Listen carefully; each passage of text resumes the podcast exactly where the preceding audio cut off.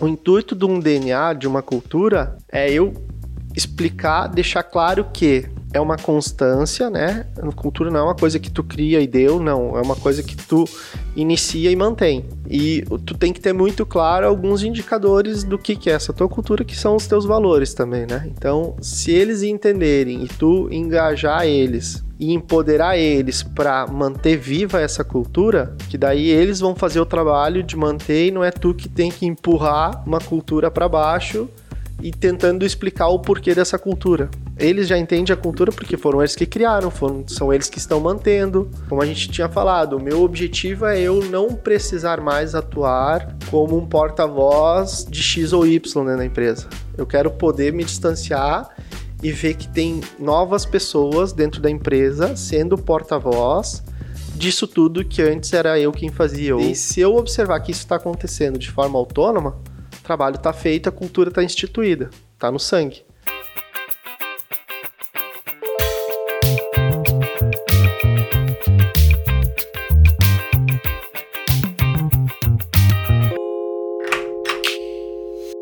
Fala galera, meu nome é Mike, eu sou o CEO da CAP e hoje a gente está aqui com duas pessoas para apresentar todo esse, esse conteúdo que a gente vai trazer para o pessoal hoje.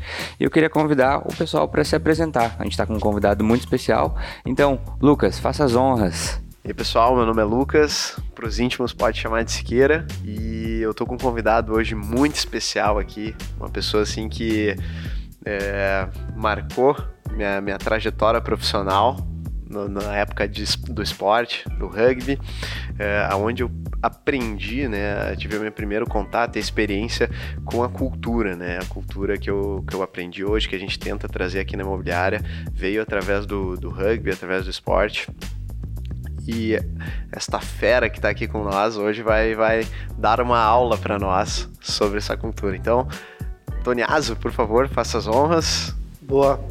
Bom, bom dia pessoal, boa tarde, boa noite, seja lá qual for o horário que estiver escutando. Me chamo Lucas Toniaso.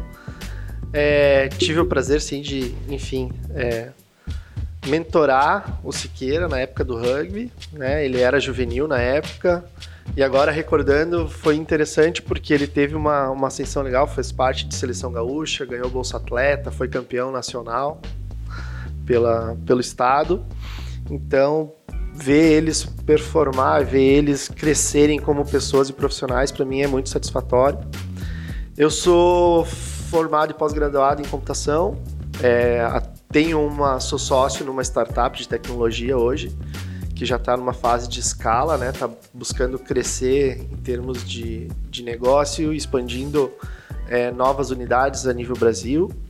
Então a gente está com uma projeção bem legal para quem quiser conhecer a Cirrus, né? Procura ali cirrus.net que vai entender um pouquinho mais do que, que é a nossa, a nossa empresa. E estou bem alegre, contente de estar tá aqui compartilhando e falando de um assunto que eu acho que tem total relevância para quem é, faz parte do negócio ou quer empreender, ou enfim, ou quer entender como se faz um negócio, né? Que é cultura organizacional. Então, espero que o bate-papo seja é, agradável e que possam, né, possa impactar na vida de quem estiver escutando aí. Massa. Uh, então, Tony, deixa eu te perguntar uma coisa. Quando que tu te enxergou assim, sendo um profissional que olharia ou que trabalharia com cultura?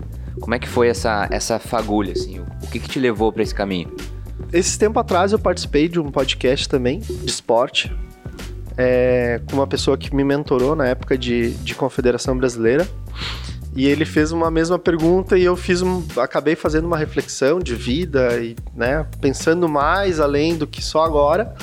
E eu sempre tive um pé num, num, num, num, quesito assim de liderança, né? Eu sempre fui presidente de classe no primeiro grau, sempre fui presidente de classe em segundo grau, fui presidente de Grêmio Estudantil, é, sempre estive à frente de algum grupo ou, enfim, né, é, me colocando ou me expondo é, pelo grupo. Né? Apesar de tu ser a vitrine, o objetivo era sempre o coletivo.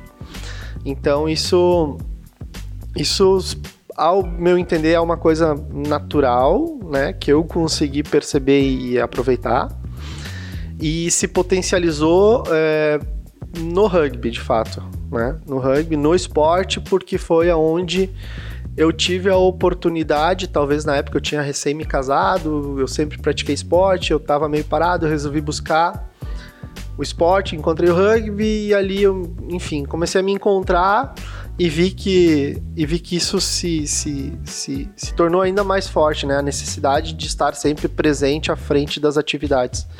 E que isso era interessante porque isso proporcionava uma maneira mais agradável de todos que estão junto contigo participarem, é, se envolverem, engajarem. Então, é, eu acabei me dando por conta que eu poderia performar ainda mais nesse quesito de é, liderança dentro do rugby. E aí, dentro do rugby, eu tive né, a sorte ou o privilégio de trabalhar com uma pessoa que começou a trabalhar o meu lado humano, né? Apesar de eu ser das exatas, eu pude me aprofundar, me conhecer e trabalhar quesitos de empatia, é, de compreensão, de análise de, de ambiente.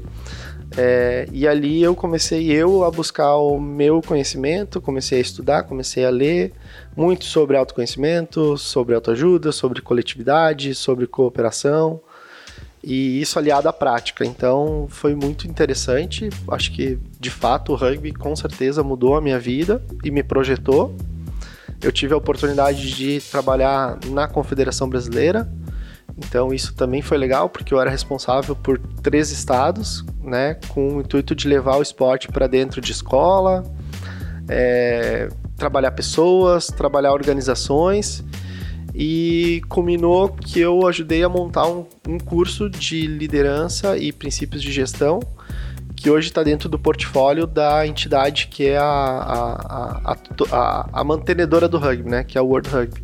Então hoje ele é um curso oficial aplicado no mundo todo.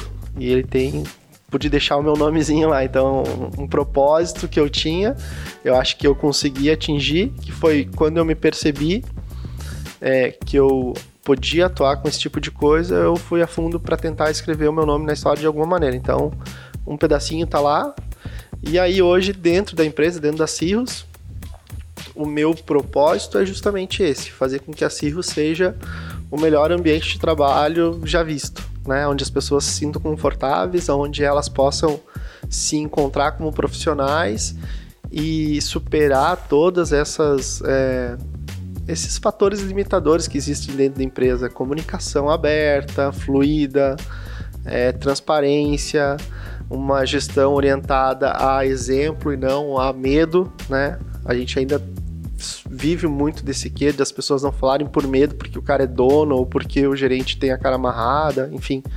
Elas têm que se sentir confortáveis de poder falar. Né, de se comunicar, de se expressar, porque se elas não se expressarem, tipo, tu não vai saber o que está acontecendo.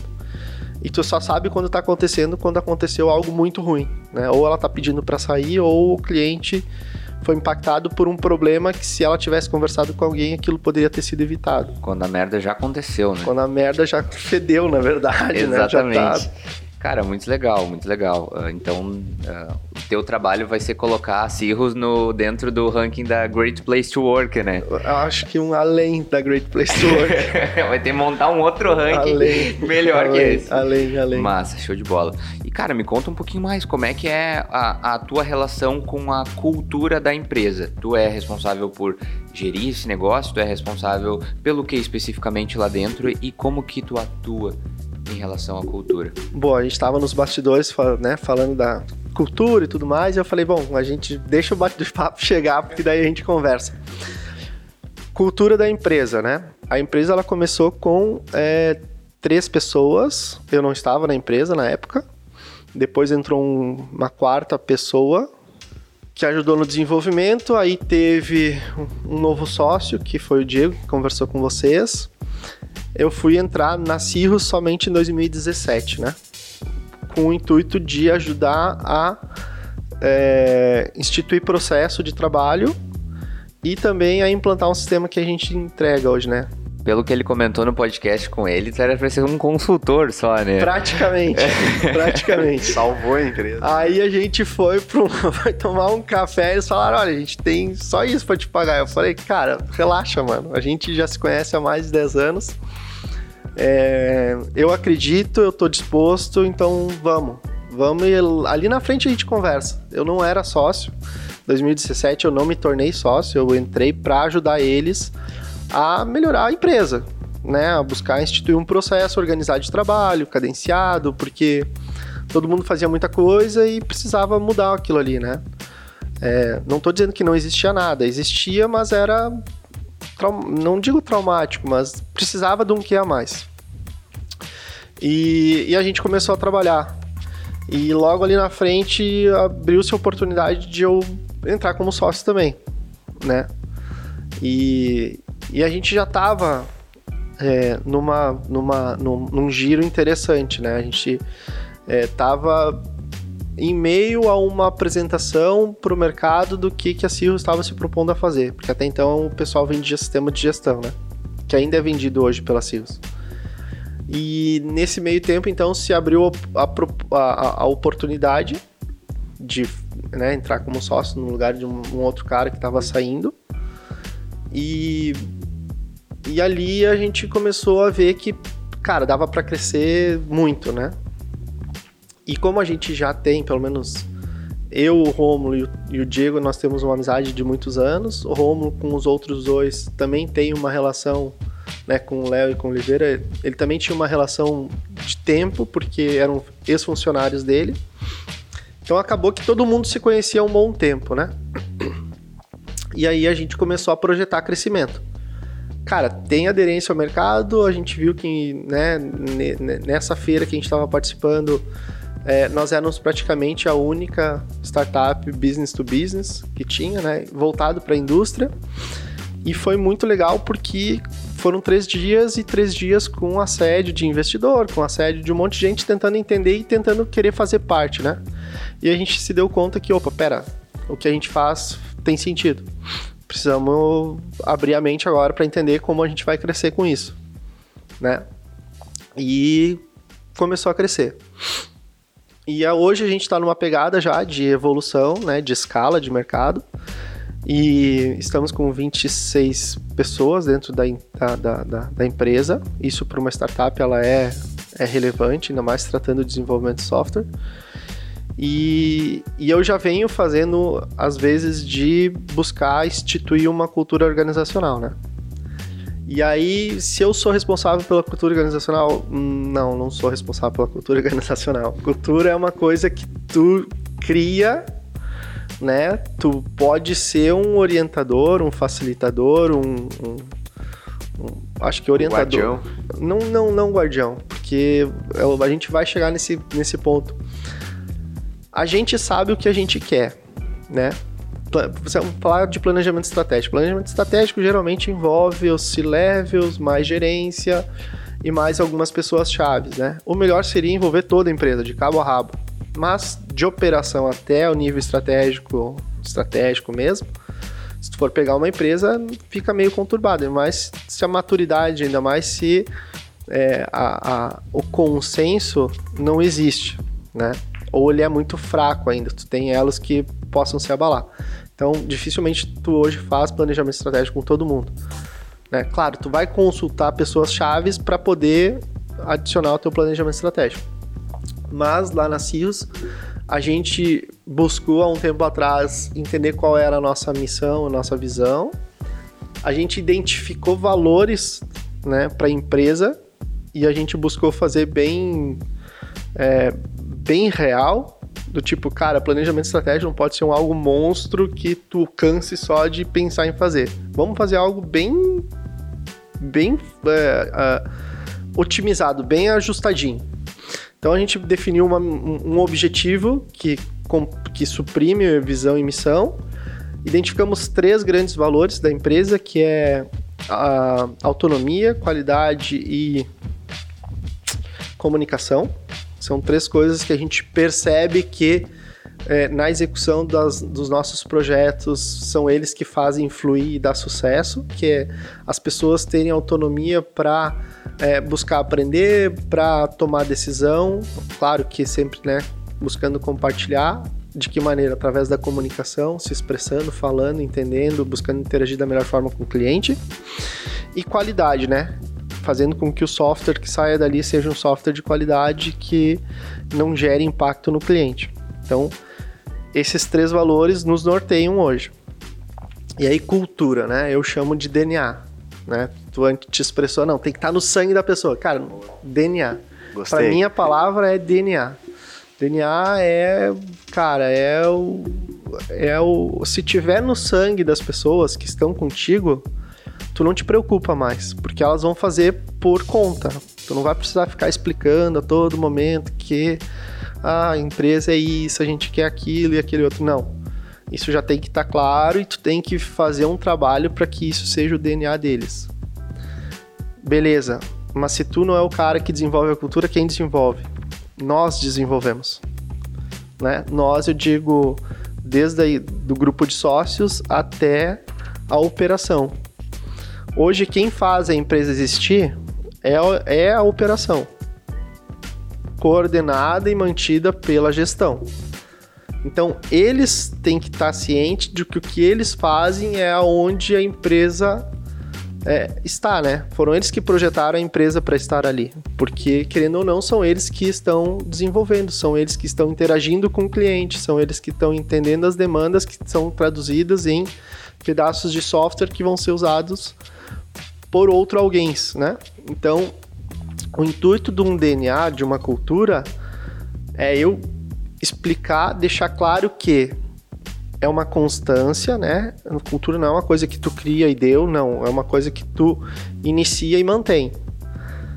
E tu tem que ter muito claro alguns indicadores do que, que é essa tua cultura, que são os teus valores também, né? Então, se eles entenderem e tu engajar eles e empoderar eles para manter viva essa cultura, para mim tá excelente, porque daí eles vão fazer o trabalho de manter e não é tu que tem que empurrar uma cultura para baixo e tentando explicar o porquê dessa cultura. Eles já entendem a cultura porque foram eles que foram eles que criaram, foram, são eles que estão mantendo, né? Como a gente tinha falado, o meu objetivo é eu não precisar mais atuar como um porta-voz de X ou Y né, na empresa. Eu quero poder me distanciar e ver que tem novas pessoas dentro da empresa sendo porta-voz disso tudo que antes era eu quem fazia, ou que era o Diego quem fazia, ou que era o Romulo quem fazia. Eles têm que ter essa, essa consciência. Porque daí, se eu observar que isso está acontecendo de forma autônoma, o trabalho está feito, a cultura está instituída, está no sangue. Então toda pessoa que entrar, ela vai ser orientada por alguém que já está ali. E aí o supra-sumo vai ver essa nova pessoa fazendo esse mesmo, essa mesma ação com uma outra nova pessoa que está entrando.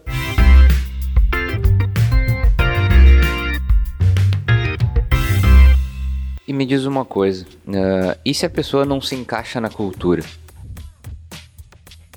Se a pessoa não se encaixa na cultura, é, que, que tu acha que tem que ser feito se a pessoa não se encaixa na cultura? Bom, eu acho que primeiro a cultura, a própria entidade ali que tá, tá vivendo, deveria expelir essa pessoa. Quem é a entidade? O DNA. A, a, é, exatamente. É, as pessoas na, na, naquele ambiente, o cenário ideal seria o seguinte: bom, esse ambiente é tão direcionado para esses pilares aqui que se a pessoa não se encaixa, ela deveria até se sentir mal. Mas tem gente que dá uma hackeada no sistema e tenta burlar de alguma forma. Como é que a gente faz com essa pessoa? O meu, a minha visão, a minha visão é que o próprio grupo defina isso. Entendeu? O próprio grupo ele vai ter que ser, de novo, né? A gente tem lá os nossos valores e tem que estar tá claro para eles de que se algo não estiver é, conforme, né? Tem que ser feito alguma coisa. Eu acho que exclu excluir não, mas eu, eu acredito muito num, num, numa segunda oportunidade, né? Então, é, trabalhar essas pessoas para que elas é, busquem extrair o melhor e busquem é, fazer com que essa pessoa entenda. E se essa pessoa não entender, alguém vai ter que tomar, né? O, o grupo em si vai decretar, tipo, cara, não fecha, não dá. Não dá. O cara o cara não faz, o cara não entrega, o cara não respeita. Porque assim, não adianta essa pessoa que não tá, é, não tá vivendo o mesmo ambiente, não tá, não tá é, incluída na, na cultura, ou não se apropriou do DNA, não teve né, a, sua, a, a do DNA, digamos assim, é, repassar a responsabilidade dela para o outro, né? Para quem está confortável a situação? Para ela que está delegando, né? Ela está deixando de fazer e o outro está fazendo porque o outro não quer ver o negócio sair mal. Mas também não é justo para o outro ter que fazer, trabalhar por ele e por mais um. Por quê? Porque se um ganha para fazer o trabalho dele também. No fundo, a gente também tem que olhar que está sendo investido um valor nessa pessoa, né? Essa pessoa, ela ela aceitou trabalhar por um montante de dinheiro e que esse montante de dinheiro se reflete em entrega que ela precisa fazer. Se ela não fizer, a gente vai ter um problema, entendeu? E se a pessoa entrega resultado, mas ela peca no comportamento? Ela pode mudar o comportamento. não, não existe entregar a qualquer custo. Eu pergunto isso porque essa foi uma das grandes experiências que eu tive na primeira vez que eu liderei uma equipe. Quando eu fui gerente de uma imobiliária, a gente tinha uma equipe, porra, performava pra caramba, a equipe era extremamente apaixonada pelo negócio, uma equipe, cara, comercial. Então os caras falavam, gritavam, berravam, mas todo mundo se dava muito bem, todo mundo se respeitava muito. E tinha uma pessoa que ela era muito, ela destoava muito desse grupo. Ela sabotava o grupo ela usava de, de manipulações uh, pontuais em prol do benefício próprio e acabava prejudicando a equipe. E, só que ela entregava muito resultado. E eu, na minha ingenuidade e inexperiência, ia lá e passava a mão na cabeça. Fingia que não via, fazia vista grossa, sabe? Então isso quase me custou a equipe inteira. E desde então, uma coisa eu sempre tive em mente: bom, laranja podre não fica na mesma cesta do, das laranjas boas, porque senão elas vão estragar. Então, por isso que eu te perguntei isso, porque essa foi. Eu aprendi. Quase que eu perdi uma equipe inteira por conta de uma, de uma má pessoa que estava estragando com a cultura de um ambiente inteiro. Estava deixando um clima extremamente carregado, negativo. E foi uma grande experiência para mim. E por isso que eu queria te fazer essa pergunta: se não fica, cara. Não fica. Ela vai ter a oportunidade de novo, né? Eu gosto de dar uma segunda, uma segunda chance, mas se não aproveitar, não tem que ficar, porque não é benéfico para ninguém. Não é benéfico. Ah, tá bom para ti, mas para mim não tá bom. E eu, o, o, para mim é o todo, entendeu? É a equipe e a empresa. Se não tá bom para a empresa, cara, e a empresa não é só a, a, a, o grupo societário, é, são todos que estão ali trabalhando, são todos que estão ali dedicando seu tempo, são todos que estão ali dedicando seu intelecto, enfim. Não tá bom, não tá bom, meu. Tchau. Vai à luta, vai ser feliz em outro lugar, não aqui. Entendeu? É, o que eu, o que eu, o que eu é um trabalho diário, é um mantra, né? Tipo, não julgar, não julgar, não julgar, não julgar. Que a, nós seres humanos a gente gosta muito de julgar. Então, eu tenho esse mantra e para mim, quando acontece esse tipo de coisa, eu tento fazer essa análise com o pessoal. Tá, beleza, vamos lá. Deixa de lado se ele é X ou Y. Vamos pensar no coletivo. Quem está sendo impactado? Ah, o grupo. Por quê? Porque está sendo deixado, tá sendo, não está sendo feito o que deveria ser feito. Por quê? Ah, porque ele, ele prioriza outras coisas que não aquilo que precisa ser feito. Falei, e tá ruim para quem? Ah, tá ruim para pelo menos para mim e mais 3, 4. Meu, então ou a gente resolve, né? Ou a gente vai perder o que a gente tem.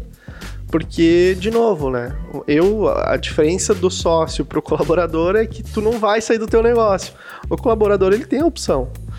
E o, o, ativo mais caro hoje, o, o, não digo mais caro, mas o, o, o, maior ativo que a gente tem hoje são pessoas. A gente já passou da época de é, máquina, entendeu? E, e rotatividade e achar que a pessoa não produz. Não, cara, rotatividade é ruim. Rotatividade alta é sinônimo de que alguma coisa não está certa, ou tu não está sabendo escolher, ou tu não está sabendo filtrar, que pode ser a mesma coisa, ou tu não está sabendo manter, ou tu tem, sei lá, um ambiente hostil. Rotatividade é um sinal muito claro de que alguma coisa está muito errada. Então, é, então tu tem que fazer alguma coisa, porque tu vai ter que. Sempre que entrar uma pessoa nova, tu vai ter que dedicar tempo para treinar essa pessoa. se tu não tem um processo ou se tu não tem uma linha de capacitação, tu te ralou porque tu vai dedicar do teu tempo ou do tempo de alguém e esse alguém vai ter que deixar de produzir para ensinar esse outro alguém e ralou. Tu não tá, tu não tá pagando só um, tu tá tendo custo de 3, 4 que estão em volta desse um para esse um crescer. Então, por que, que tu vai correr o risco de manter alguém que tá botando por água abaixo todo o esforço que tu fez para botar o barquinho na, na, água ali, entendeu? O barco tá flutuando, foi colocado uma vela no barco, o barco tá andando, aí viu-se que dava para botar um motor, botar e o barco tá performando, e de repente vem alguém que começa a tocar, sei lá, manusear o motor de uma maneira errada, cortar tua vela, sabotar um colega do lado para fazer com que ele pare de remar. Não faz sentido. Cara, uh, acho que isso está sendo uma aula pra gente. Uh, e eu gostaria, uma coisa que eu até tenho bastante curiosidade que eu queria te perguntar é o seguinte: eu ouvi falar, ouvi falar que tu é um tal de Scrum Master. Ah. É isso? Explica pro pessoal o que, que é isso, o que, que faz. Boa. Fala um pouquinho sobre metodologia ágil. Boa, tem essa onda agora da agilidade por tudo, né? É. Cara, metodologia ágil, ela surge na área de desenvolvimento de software. Por quê? Porque até eu acho que foi tipo o boom da, dos métodos ágeis foi ano 2000 ali, né? Mas ela começou antes por uma equipe de desenvolvedores uns caras crânios da área de desenvolvimento de software. O desenvolvimento de software ele era pautado com processos muito, uh, muito, muito próximos ao que era um processo de engenharia, né? Por isso que a gente hoje tem engenharia de software também dentro da tem uma disciplina dentro da área de computação que chama-se engenharia de software. E, e aí se se adotavam processos, é, processos é, cascateados, digamos assim, né? Primeiro tu analisa tudo, descreve requisito por requisito do sistema, depois tu começa a desenvolver, aí depois tu testa, aí depois tu apresenta para o cliente e depois tu implanta. E isso levava um ano, dois anos, três anos, né? Só que desenvolver software ele é um processo quase que artesanal, sabe? Tu tá lidando com o intelecto da pessoa, com a lógica da pessoa. É, as, nunca parou para se observar que as ideias mudam, né? O, o requisito agora é esse, mas daqui a pouco, ah, mas não era bem isso que eu queria, era um pouquinho diferente. Ou mudou o teu usuário lá na ponta entendeu? Que tem uma Imagina, outra visão. Três anos de delay para entrega de um software. Justamente, delay é a palavra. E nesse meio tempo mudou a pessoa ou mudaram as pessoas do outro lado que estão demandando esse software. A compreensão da funcionalidade mudou, então tudo aquilo que tu tinha analisado já não faz mais sentido. E isso tudo muito pautado a documento, a, a contrato, a valores, a prazo, entendeu? E na área de desenvolvimento de software isso é, isso é, isso é muito impactante. E aí esses caras, eles se encheram o saco, tô falando a grosso modo, claro, e definiram lá o, o manifesto ágil, né? Que é, eles montaram frasezinhas, ah, valorizar mais pessoas do que processo, valorizar mais software funcionando do que documentação, valorizar mais é, X ou Y, né?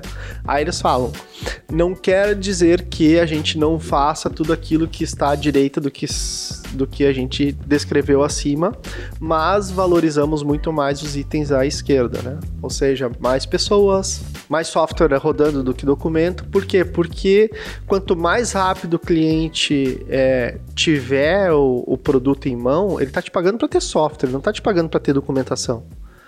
Entendeu? Ele está te pagando para ter software. Então ele precisa receber software. E aí eles fizeram esse manifesto, colocaram alguns valores junto a esse manifesto, alguns princípios também. E aí começou essa trajetória toda do, do, do das metodologias, metodologias ágeis, né? Não é só Scrum que existe, existe o FDD, existe o existe o XP, existe, enfim, uma gama de metodologias ágeis para fazer com que tu consiga é, escrever software, entregar software e o teu cliente ficar feliz por aquilo que ele está pagando. E isso meio que permeou, né, depois de 2000 e depois de 2013, digamos assim, 2012, dá para se dizer que isso começou a se ramificar para as outras áreas, porque se percebeu que os processos eles eram muito parecidos. se interagia muito pouco com o cliente, se discutia muito contrato. Entendeu? E discutir contrato é tu tá fechado a mudança. Porque, ah, não, mas o escopo me diz isso. Também, né? Dentro da metodologia, a vocês vão escutar muito de escopo aberto e tal.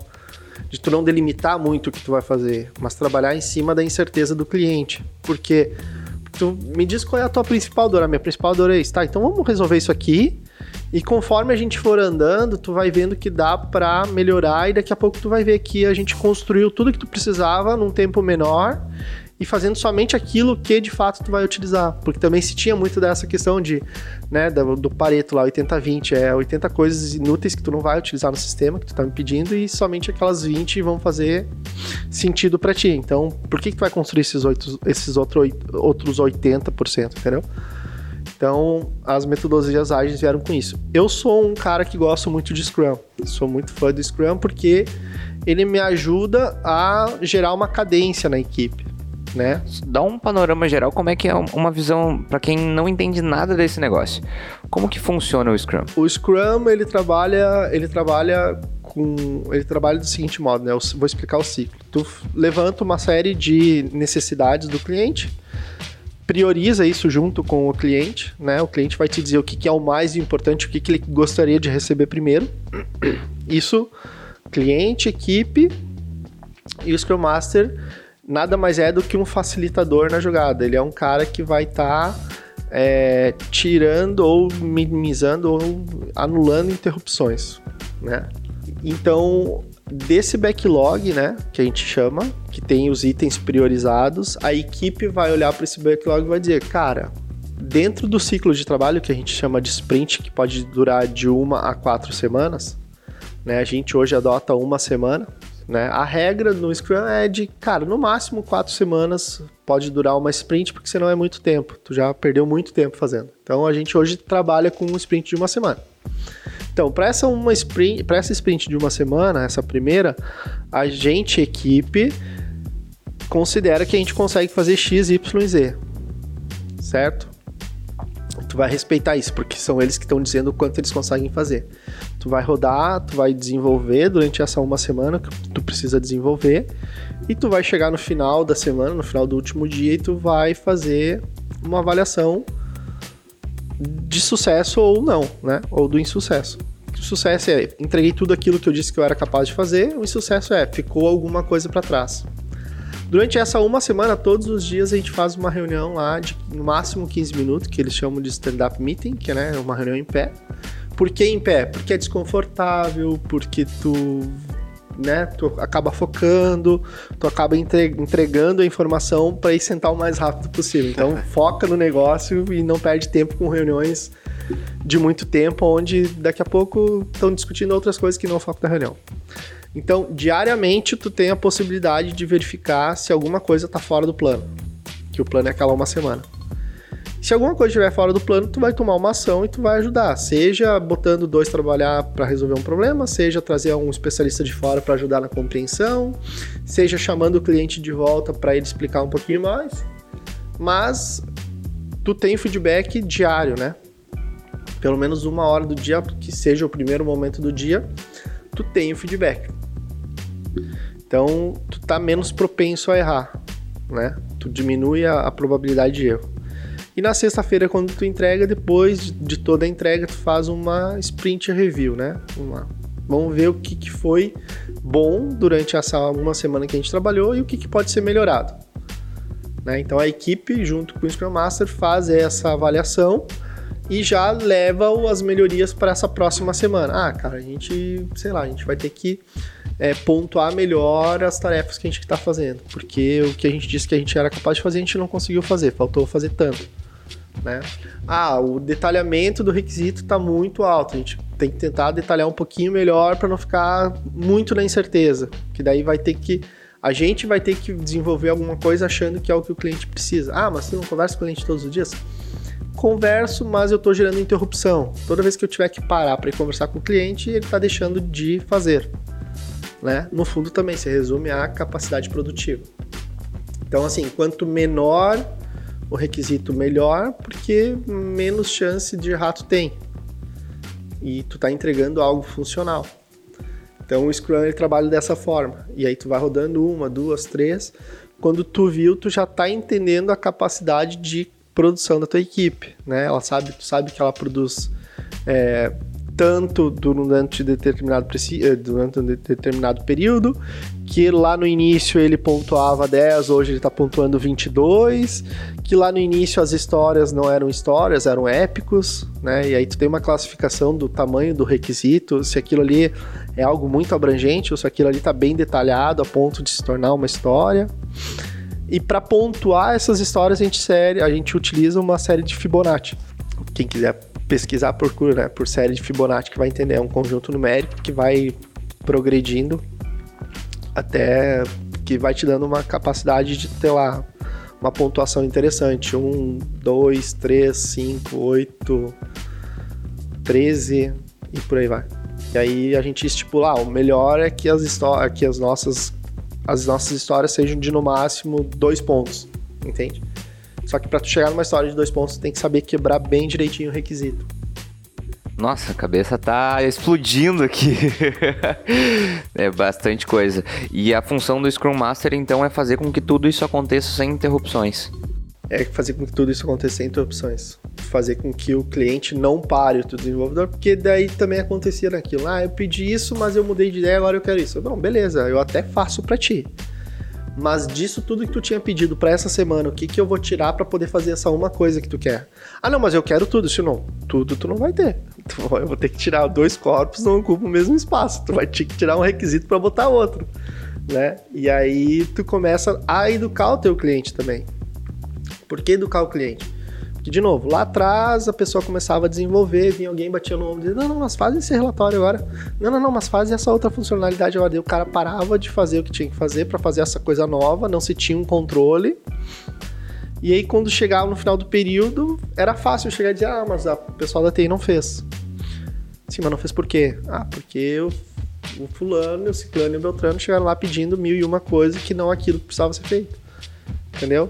Então, tem todo um, um, porquê da metodologia ágil. E a agilidade vem justamente nisso. Cara, deixa a pessoa trabalhar naquilo que de fato importa. Não é esse mundo colorido, que, ai meu Deus, as coisas são cor-de-rosa e por aí vai, e nós vivemos num mundo belo, ideal. Não, cara. Metodologia ágil é pra fazer a galera trabalhar. É pra tu ter resultado no final das contas. Né? Assertividade, tu não perder tempo, tu valorizar o que está sendo pago para ser feito valorizar o esforço que cada um coloca para aquilo que precisa ser feito. É valorização, né? Não é uma coisa oba-oba, não, cara, é, é resultado. E quando tu chegou na Cirrus, eles já atuavam com metodologia ágil ou não? Não. Não? E como é que foi essa implementação? Então, tu tem que ler um pouco de Maquiavel para começar a se inserir num novo espaço, né? Eu cheguei, eu era amigo do Rômulo e do Diego e eu não conhecia o Léo e o Oliveira, que também eram sócios da empresa e tinham o seu perfil, né? E foi interessante porque eu sabia como é que eu ia ser recebido e principalmente porque eu estava instituindo um processo que ia é, praticamente balizar aquilo que eles precisavam fazer. Tipo, porra, como é que chega um cara novo que eu não conheço que vai dizer como eu preciso fazer? Entende? Então tu tem que fazer uso de alguns subterfúgios de relacionamento, né? Chegar de mansinho, fazer uma apresentação, explicar o porquê, mostrar que dá resultado, fazer entender que as coisas levam tempo, mostrar que confiança é um ponto extremamente fundamental e essencial para o sucesso de, do negócio e que eles vão vão ter uma vida mais tranquila, as coisas vão deixar de ser é, turbulentas, tu vai passar a ter uma organização, tu vai blindar eles, entendeu? Então foi todo um movimento até fazer com que os primeiros resultados saíssem. Aí como quando começou os resultados a sair, quando eles começaram a perceber que uh, o dia a dia de desenvolvimento deles estava impactado, aí foi de boa. Mas até então tu tem que ter essa percepção. E eu me arrisco a dizer que talvez hoje seja uma. uma, uma a, a, agilidade, né, os métodos ágeis estejam. Acho que passou por um momento de banalização onde muita gente não teve sucesso justamente por não conseguir fazer essa leitura, né? De que tu tem que entender com que, o contexto onde tu está sendo inserido. Se ele é um ambiente muito hostil, se ele é um ambiente aberto, se ele é um ambiente híbrido, né? Ou que tu tenha que identificar quem de fato está fazendo mal para aquele ambiente ali, até tu conseguir instituir de vez aquilo que tu está se propondo a instituir. A gente não faz o Scrum no estado da arte, a gente faz uso de boas práticas do Scrum, que na verdade não é um método, ele é um framework, ele é um conjunto de, conjunto de boas práticas que logo ali na frente eu creio poder estar aplicando ele no estado da arte. Porque tu tem que ter equipe bem definida, tu não pode estar tá trabalhando muito com multiprojetos com a mesma equipe, porque senão tu quebra a organização de tarefas. Tira o foco, né? né? Ah, agora eu tô fazendo isso, mas agora eu tô fazendo aquele outro, e essa uma pessoa também faz parte de outra equipe de Scrum. Não, não isso fica complexo. Então eu não digo que eu uso Scrum. Eu faço uso de boas práticas do Scrum até eu ter condições de aplicar o Scrum da maneira como ele pede para ser aplicado.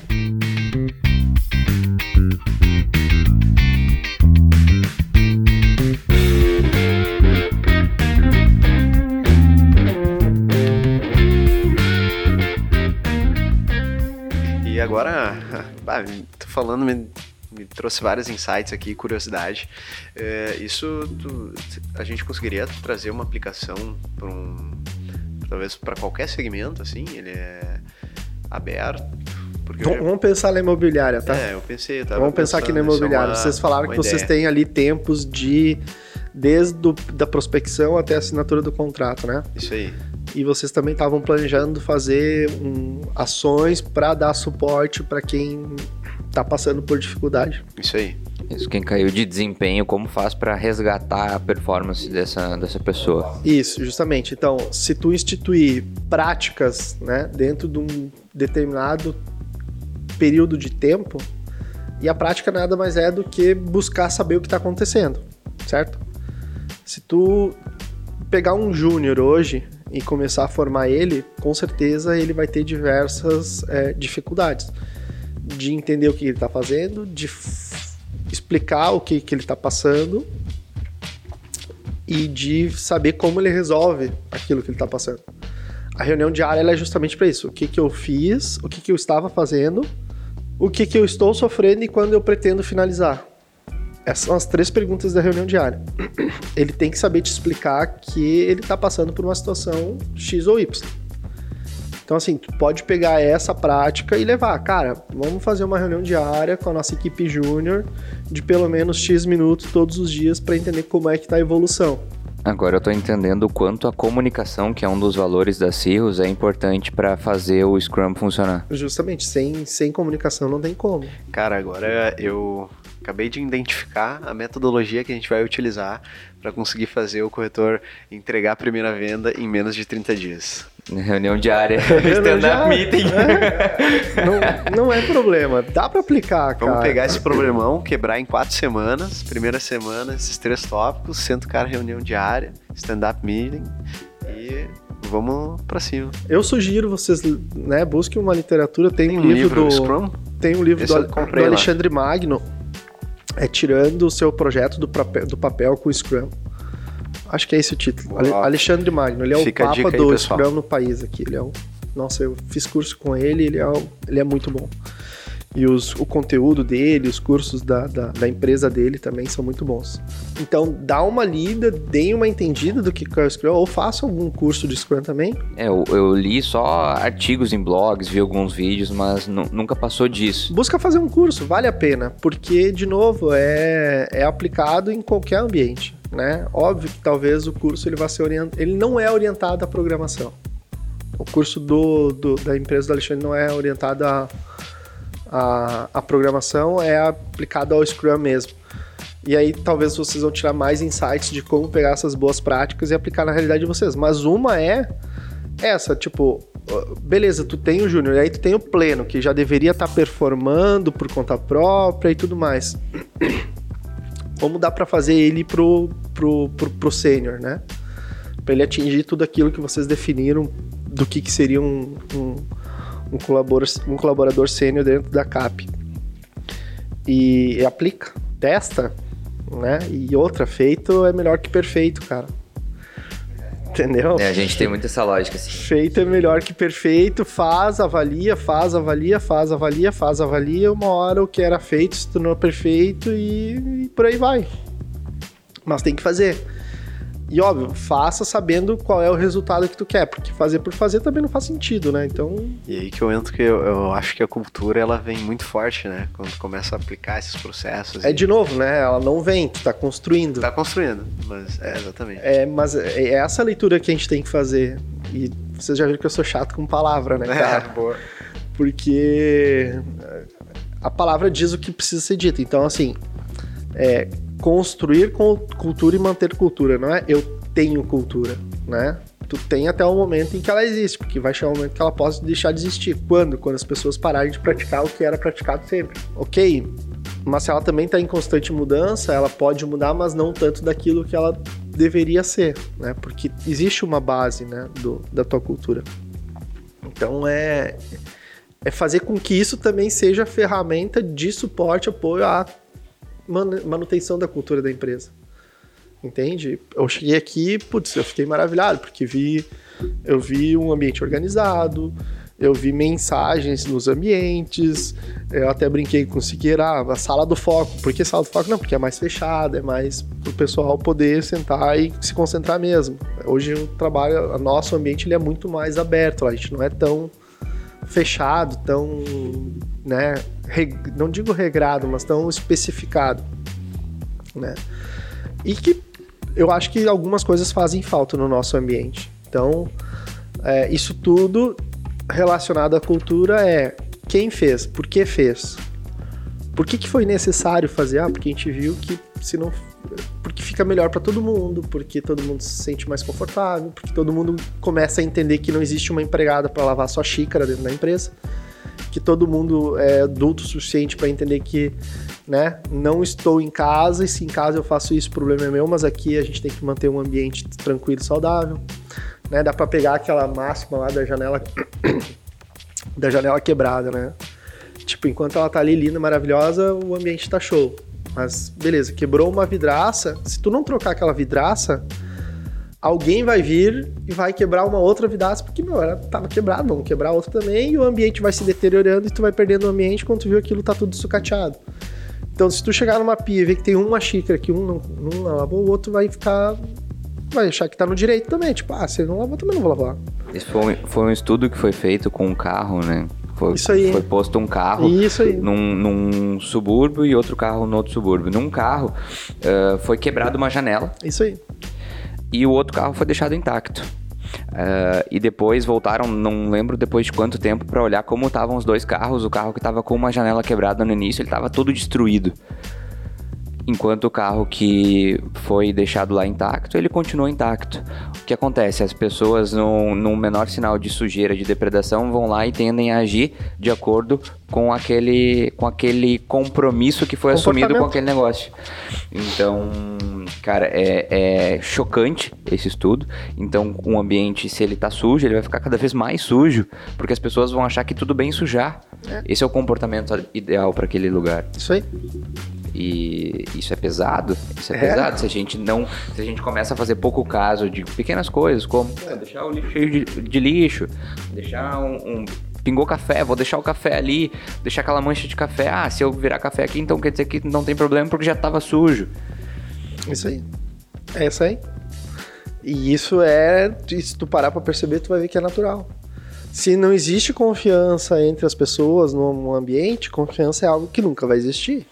Se não existe respeito no ambiente onde tu tá inserido, respeito é algo que nunca vai existir. Porque não adianta tu ter respeito se ninguém respeita, entendeu? Então é mais ou menos isso. E aí, é, quando eu falo que a, a cultura é alguma coisa que ela tem que ser iniciada e mantida, né? Ela não é finalizada, é mais ou menos isso. E não é uma coisa que tu tem que fazer. Não adianta tu fazer se o grupo não faz. Tipo, cara, meu grupo não faz aquilo que eu gostaria que fizesse. Bom, das duas uma, ou tu não tem a, tu não tem a simpatia, né, para impactar o meio onde tu tá inserido, ou de fato não tá sabendo explicar, alguma coisa tem porque para explicar aquilo que não está sendo feito. Né? E isso só vai ser melhor aceito se as pessoas participarem do processo. Hoje a gente tem aí, tipo, 300 mil redes sociais, a gente vive uma intoxicação de informação, todo, todo mundo tem o direito de se expressar, mas não quer dizer que a expressão de todos é a correta, é a melhor, é a, é a certeza. E a gente anda meio, meio que um caos, assim, de saber, tá, mas qual é a informação correta? Qual é a informação que a gente julga ser a mais saudável? Né? Isso que a gente está fazendo é um exemplo, né? Eu estou tentando entregar informação baseada em é, referencial teórico lá atrás, né? Não só com base na minha experiência, né? E porque eu venho de uma geração onde tu tinha que entender o porquê que tu estava fazendo. E hoje a gente vive uma, uma, um momento onde se coloca muito do que se pensa. Ah, mas por que não? Porque eu, eu penso assim e acho que a maioria age assim, então tem que ser assim. Ok, talvez seja, mas vamos discutir melhor, vamos avaliar. Será que de fato está sendo né, saudável para o ambiente? Será que é assim mesmo que tem que ser? Vamos buscar analisar se existe alguma outra teoria que nos ajude a, a, a validar esse, isso que está acontecendo, entende? É o cara ser aberto a essa. O conhecimento é fundamental também, né? É fundamental. O cara aberto a essas experiências, né? Ainda mais quando a gente fala de cultura, visão das outras pessoas também, né? Esses, essas posições. Por isso que eu acho que a liderança, né? Agora eu entrei com acho aí, né? Minha opinião. Posicionamento. É, a liderança ela tem um impacto muito forte, eu acredito, né? Nessa na cultura. Sim, pelo menos no, no primeiro momento, onde tu ainda não tem o DNA né, bem instalado, que nem tu trouxe. É a referência, referência, né? Pelo menos para nós aqui, a experiência que a gente tem é a nossa equipe, né? Ela se torna reflexo do, do quem está na, na, na, liderando, assumindo o Scrum Master. Né? Isso é um fato. a, a equipe é reflexo do seu líder, né? Então já diz muito. Se tu tem problema de confiança, alguma coisa está acontecendo. Ela é reflexo, não adianta. Ou ela é reflexo de uma displicência. Qual é a displicência? Ah, cara, eu não dou muita bola para a formação da minha equipe. Eu estou sendo displicente, né? Por mais que eu seja confiável, eu estou sendo displicente. Ou estou deixando de olhar, ou eu não tenho skill suficiente para eu fazer a formação de líder, entende?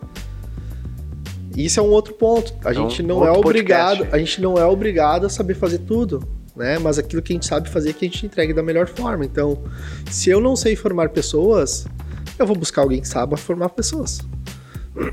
Se eu não sou um bom financeiro, eu vou buscar alguém que possa se tornar um bom financeiro e me dar suporte para aquilo que eu estou sendo falho, entende?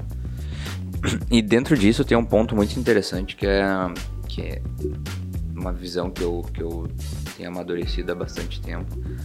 É a gente não se se apegar naquela coisa de, bom, vou trazer uma pessoa que é um bom financeiro e eu vou querer dizer o que ela tem que fazer. Não, tem que trazer uma pessoa boa o suficiente para que ela me diga o que eu deveria ter feito e o que eu tenho que fazer a partir de agora. Esse é o ponto. trazer uma pessoa melhor que tu nos pontos que tu precisa de ajuda. Porque essa é a capacidade de fazer com que o negócio cresça. Se é para trazer uma nova pessoa e tu tem que dizer para ela o que ela precisa fazer, bom, temos um problema de confiança, né? Não deixa de ser. Com certeza. Na minha opinião, não deixa de ser. Por quê? Porque eu não confio no conhecimento dela. Que eu tenho que instituir o meu conhecimento. Não, cara, é porque eu faço assim, porque eu quero assim. Não, cara, mas espera. Deixa eu te mostrar o que, que eu consigo te entregar. Né? Tu não me trouxe aqui para isso, para resolver isso aqui? Então confia em mim. Tem um livro que eu tô lendo que fica de sugestão, se vocês quiserem ler, que se chama Os Cinco Desafios das Equipes Uma História sobre Liderança. Os Cinco Desafios das Equipes. Ele é um livro curto, ele é 150 páginas. Ele, ele, fala sobre. Uh, eu fiz uma atividade num curso de gestão que ele trazia uma atividade dentro desse livro, que é um teste para te identificar quais são as, as debilidades da tua equipe. Fala sobre falta de compromisso com o resultado, confiança. Falta falta de confiança. Cara, é uma atividade muito legal. É muito bom Muito, esse livro. muito legal mesmo. Muito, é muito legal. Bom. Eu tô na metade Eu nunca já. li esse livro. É muito bom. É um, é um, é um, drama, é um drama, é um romance, assim, é uma história, né? Mas que aborda toda essa questão de ambiente, né? De negócio, de equipe, de performance, de liderança. Tem um outro livro chamado A Meta também, isso eu não conheço. É. Esse é antigo, né? Esse é antigo e. Mas sempre falou desse Corrente livro. Crítica também é um que fala sobre sobre gargalos de produção, né? Tu consegue identificar os elos, os elos fracos do teu, do, não só da tua cadeia produtiva, mas da tua equipe também, entendeu? Então, a meta, a corrente crítica, esses os, os cinco desafios das equipes são livros que te trazem de uma maneira mais é, interessante, um storytelling, né? Não deixa de ser.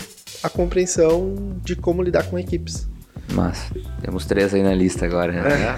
É, são bons, são bons. Aí vai pra coleção. São bons. Então tá, Tony. É, cara, a gente chegando ao fim aí da nossa conversa. O que, que tu traz aí de algumas dicas que tu pode trazer aí para nós, até para nós mesmos que a gente pode estar aplicando, que a gente está tentando cada vez mais desenvolver a cultura da nossa empresa, deixar ela é, no DNA, né? Então a gente está nessa missão de construir essa cultura. Boa. O que, que tu traz aí de, de dicas que a gente pode estar levando? A, além de ter ela, né? Acho que é o primeiro começa se tu não tem uma a fazer. Lá na, na, na, empresa eu não digo que a gente tenha, né? Ou a gente está em processo de construção também. Mas é, eu acho que, que o Mike colocou essa questão do, do confiar em quem tu está trazendo é um ponto importante né? Tu tá trazendo uma pessoa para fazer aquilo que tu não é bom, né? Que tu não é competente. Competência, a gente tem que entender que é a junção de três coisas: conhecimento, habilidade e atitude, né? E quando a gente diz que a gente não é competente para algo, ou nos falta conhecimento, ou nos falta habilidade, ou nos falta atitude, né? Conhecimento e habilidade são treináveis. Atitude é tua. Então, assim, tu mudar de atitude é muito difícil, né? Então, a gente tem que saber as competências de cada um. E quando a gente não é competente para algo, buscar trazer alguém que seja competente para algo, né? Da mesma forma que ignorante e ignorância não são termos pejorativos. Para quem pelo menos usa a cabeça para entender o que está falando, né? Ou para receber a informação. Ignorância é aquilo que eu não sei. Então, além de não ser competente, talvez eu também seja ignorante, porque eu não sei. Então, eu vou buscar aprender com quem sabe e anular essa ignorância e me tornar mais competente. E nem que eu tenha que fazer um exercício, né, tenha que ter disciplina para mudar a minha forma de agir, que é a minha atitude. E então acho que esse ponto, confiar em quem está chegando é, é interessante, confiar em quem já está é interessante também. É estabelecer um processo fluido de comunicação, né? Eu falo pra gurizada lá, ó, gurizada, eu não tenho bola de cristal para saber se vocês estão bem, se vocês estão ruins, né? Eu até sei ler expressão facial, mas ainda assim alguma interação vai ter que existir. E não espera que eu vá fazer sempre as vezes de paizão, até porque eu não sou teu pai, sou teu, né, superior por vezes, né? Então, me diga o que, que tu tá sofrendo. Eu não trabalho com faca no dia a dia, nem com arma, nem com chicote, então, tipo, eu não vou, eu faço, mas não trabalho. Mas eu não vou te prejudicar. Então, vem falar de boa comigo, cara. A nossa empresa praticamente não tem porta, então hum, destrava esse bloqueio e, e estabeleça uma relação de igual para igual pra, comigo, né? A única coisa que eu tenho mais que, que tu, no caso, o colaborador mais novo, é que eu sou mais velho e tenho mais experiência. Mas não quer dizer que eu saiba tudo e que eu não possa aprender com uma atitude tua, né? E o meu aprendizado diário é como eu posso aprender a compreender de uma melhor forma aquilo que as pessoas estão tentando me passar, né? Que a minha preocupação é fazer com que eles se sintam confortáveis. Eu gosto que eles se sintam confortáveis, mas não em casa, porque em casa tu trabalha de pijama, sem camisa, de pé descalço, e isso não é compatível com o ambiente de trabalho. Né? Então, assim, eu falei, galera, se sintam confortáveis, mas não se sintam em casa, né? Mas até para quebrar o gelo e fazer com que eles é, se sintam à vontade. Então, dica que dá para deixar é isso, cara. Confiança, é, comunicação, fazer com que as pessoas falem, se expressem e tenham uma porta aberta sem medo de retaliação, sem medo de qualquer outra coisa. E esse é um outro ponto, né? Liderem pelo exemplo e não pelo medo. Que o medo, ele. O medo. Tu até pode, tu até pode olhar e saber, putz, aquele cara tem medo de mim, por isso que ele tá trabalhando. Cara, ele vai trabalhar até um certo tempo. Depois que ele se libertar desse medo, ele vai te dar um pé na bunda, ele nunca mais vai querer ver tua cara na frente. Ele vai trabalhar num outro lugar e se ele puder te destruir, ele vai te destruir. né? Creio. Mas é ruim, porque liderar pelo medo não é legal. Ambiente de trabalho não é quem grita mais alto, né? O ambiente de trabalho é quem mostra resultado efetivo e, e que eleve a marca da empresa que está na parede, ou que está no blusão, ou que está em qualquer lugar, né? Não adianta querer fazer do colaborador um dono de empresa, ele, porque não vai ser até que tu abra, né, até que tu faça um share do teu negócio e ele tenha condições de comprar. Mas faça com que ele se sinta parte, que ele olhe para aquele nome, aquele nome reflita é, as coisas boas que ele pode produzir. Chegue e abrace vocês, cara, vocês mudaram a minha vida e eu sou muito grato a CAP. Não é nem ao Lucas, nem ao Mike, mas eu sou grato a CAP de ter passado por um ambiente totalmente saudável que me projetou para uma vida totalmente diferente daquela que eu vivia há um tempo atrás. Então é isso, cara. É valorizar quem está dentro, é superar qualquer julgamento, né? De novo, o meu mantra diário, não julgar, não julgar, não julgar. Um bom mantra. É difícil, é difícil, é muito difícil, mas é um mantra diário, cara. Eu tenho que me livrar desse dessa prática ou desse sentimento de julgamento. Ah, mas porque, cara, porque para mim importa. Eu não quero eu não quero julgar, eu quero ter a condição de olhar para o negócio ou de olhar para o ambiente e entender que é natural que as pessoas tenham divergências, mas que é, é possível de se crescer, é possível de se estabelecer um bom lugar de se atuar, né? Por mais que existam divergências. E não me cabe julgar o próximo, porque talvez eu também vá estar errando ou também vou passar pelo crivo de alguém. Então é isso, cara. Confiança, comunicação e manter a, a cultura em construção constante, confiando em quem está com vocês. E sendo exemplo sempre, né? Liderando com bom exemplo. Bom exemplo, não medo. Massa, perfeito. Encerramos então com chave de ouro agradeço, né? Antes que vocês agradeçam, enfim, eu me atirei na frente. É, eu fico muito feliz, eu falei pro Siqueira antes também que eu tive outras pessoas me agradecendo por coisas que eu pude influenciar na vida delas. E obrigado, meu, por ter me convidado a estar aqui com vocês. É uma honra. Prazer em te conhecer, Mike. Tô bem, tô bem feliz em saber que tu é um baita cara, né? Me, me fiquei bem surpreso, eu não te conhecia, eu conheço o, o Francisco, conheço o Lucas. E, e fico feliz que eles estão com pessoas boas do lado dele, deles, né, no caso. E que o negócio esteja prosperando. Então, muito obrigado por estar aí colaborando com vocês. Eu agradeço pela aula, Tony. Prazer é te conhecer. Uh, não tenho a menor dúvida de que tu vai voltar aqui também para a gente falar sobre outros temas. Que bom. Foi riquíssimo. Se o tempo permitisse, acho que a gente passava a tarde toda falando sobre esse tema. Uh, e mais uma vez, muito obrigado pela tua participação. Valeu. Obrigado, Tony. Que é isso. Foi uma, Sucesso. uma honra. Então, pessoal, se chegou até aqui ouvindo esse podcast, compartilha com o teu colega, compartilha com o teu amigo, uh, manda esse link para quem tu acha que pode tirar valor desse assunto. Até a próxima e tchau. Tô.